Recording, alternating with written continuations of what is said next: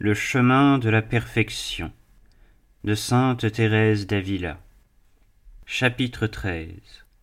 Ce chapitre montre comment celui qui aime vraiment Dieu doit faire peu de cas de la vie et de l'honneur. Passons à d'autres points qui sont aussi très importants, bien qu'ils paraissent insignifiants. Tout nous semble pénible et à juste titre, puisqu'il s'agit d'une guerre contre nous-mêmes. Dès lors que nous nous mettons à l'œuvre, Dieu agit si puissamment dans l'âme et lui accorde tant de grâce qu'elle considère comme peu de choses tout ce qu'elle peut accomplir en cette vie. Quant à nous, religieuses, nous faisons le principal, lorsque nous renonçons à notre volonté pour l'amour de Dieu et la remettons aux mains d'autrui. Nous nous soumettons, en outre, à toutes sortes de pénitences, jeûne, silence, clôture, office au cœur. Voudrions-nous nous traiter avec délicatesse? Nous ne le pourrions que rarement, et peut-être en tant de monastères que j'ai vus, suis-je la seule à l'avoir fait. Pourquoi donc nous arrêterions-nous là et ne pratiquerions-nous pas la mortification intérieure? Elle rendrait toutes nos pénitences extérieures beaucoup plus méritoires et plus parfaites, et nous les accomplirions avec plus de suavité et de paix.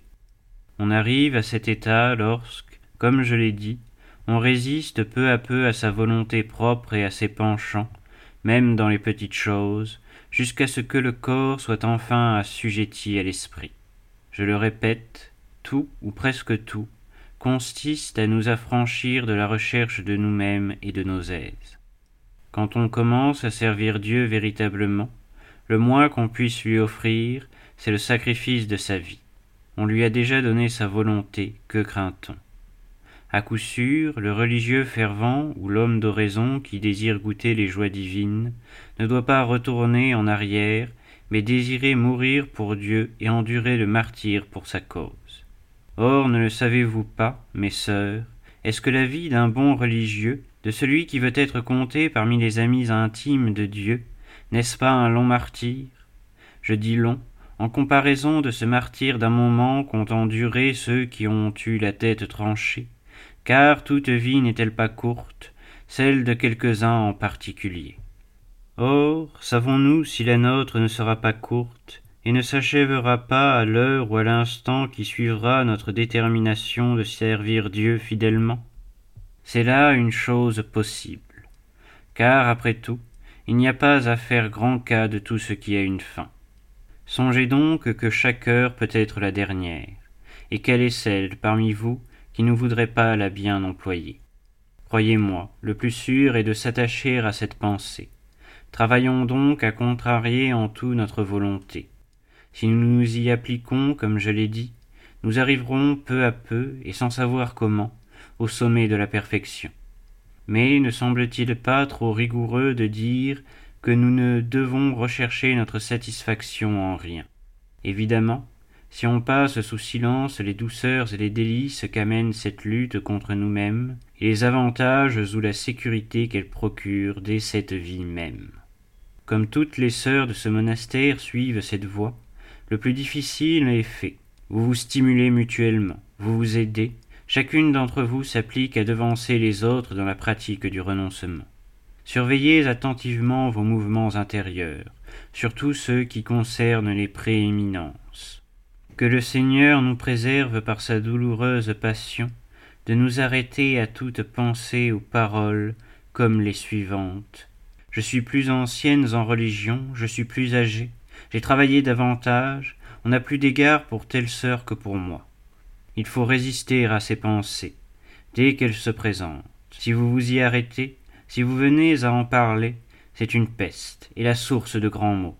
Lorsque vous aurez une prieure qui supportera tant soit peu des réflexions de ce genre, croyez que Dieu a permis que vous l'ayez en punition de vos péchés, et que c'est là le commencement de votre perte. Priez-le avec ferveur, qu'il daigne y remédier, parce que vous êtes exposé à un grave danger.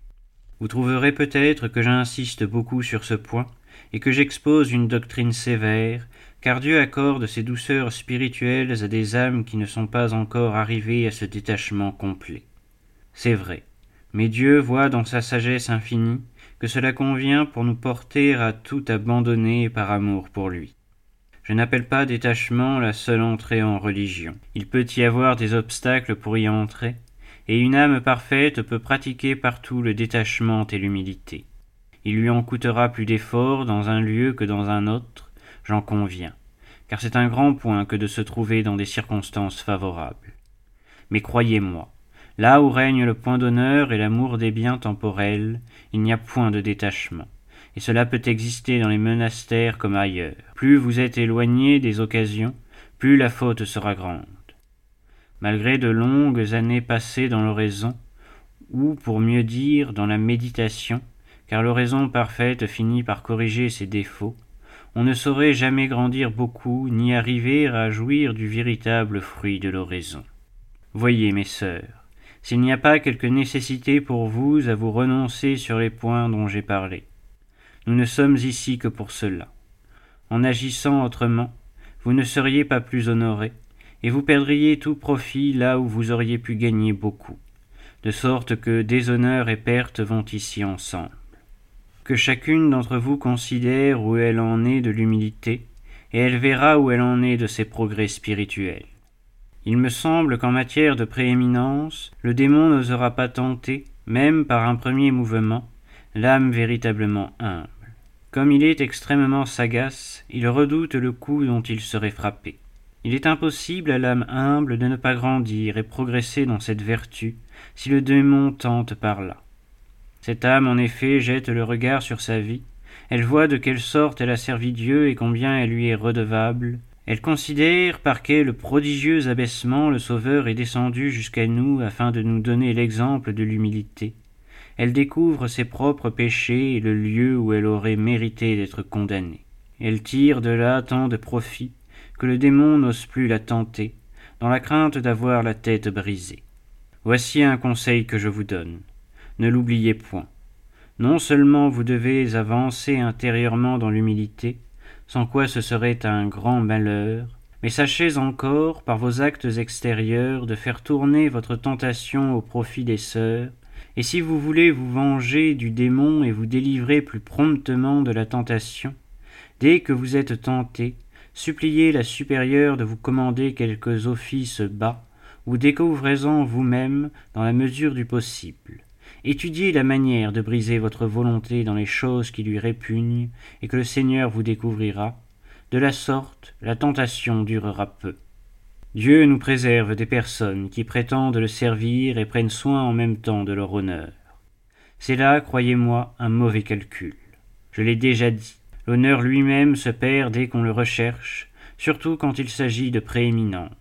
Il n'y a pas de toxique au monde qui empoisonne aussi promptement le corps que l'orgueil ne tue la perfection. Mais, direz-vous, ce sont là de petites choses, des mouvements de nature, il n'y a pas lieu d'en faire cas. Veillez au contraire à ne point les traiter à la légère. Ces choses montent comme l'écume. Une chose n'est pas petite quand le danger est aussi grand que dans ses points d'honneur et dans la recherche des torts qu'on peut nous avoir faits. Savez-vous pourquoi? En voici une raison entre beaucoup d'autres. Le démon commence à vous tenter à propos d'une chose légère, qui ne sera presque rien. Mais aussitôt il la représente comme grave à une autre, cette dernière croira même faire acte de charité en vous en parlant. Elle vous dira Comment pouvez-vous supporter cette injure? Je prie Dieu de vous donner de la patience. Offrez-lui cette épreuve, un saint ne souffrirait pas davantage. Le démon, enfin, met sur la langue de cette sœur mille faux raisonnements. J'admets que vous vous résigniez à souffrir. Vous serez néanmoins tenté de vaine gloire pour une épreuve que vous n'avez pas supportée avec la perfection que vous devriez montrer. Notre nature est si faible. Même lorsque nous reconnaissons n'avoir rien à souffrir d'une épreuve, nous pensons avoir fait quelque chose en la supportant, et nous y sommes fort sensibles. À plus forte raison, quand nous voyons les autres en souffrir par amour pour nous, voilà comment l'âme perd les occasions qu'elle avait de gagner des mérites. Elle demeure encore plus faible, elle laisse la porte ouverte au démon, qui reviendra vous tenter avec plus de violence. Voici encore ce qui pourrait arriver. Je suppose que vous avez pris la résolution de tout souffrir humblement, mais des compagnes peuvent venir vous trouver et vous dire Vous êtes une insensée, il est bon de ressentir les affronts. Oh, pour l'amour de Dieu, mes sœurs, qu'aucune d'entre vous ne se laisse aller à une charité indiscrète et ne montre de la compassion pour des injures imaginaires. Votre charité ressemblerait à celle qu'eurent pour le saint homme Job, ses amis et sa femme.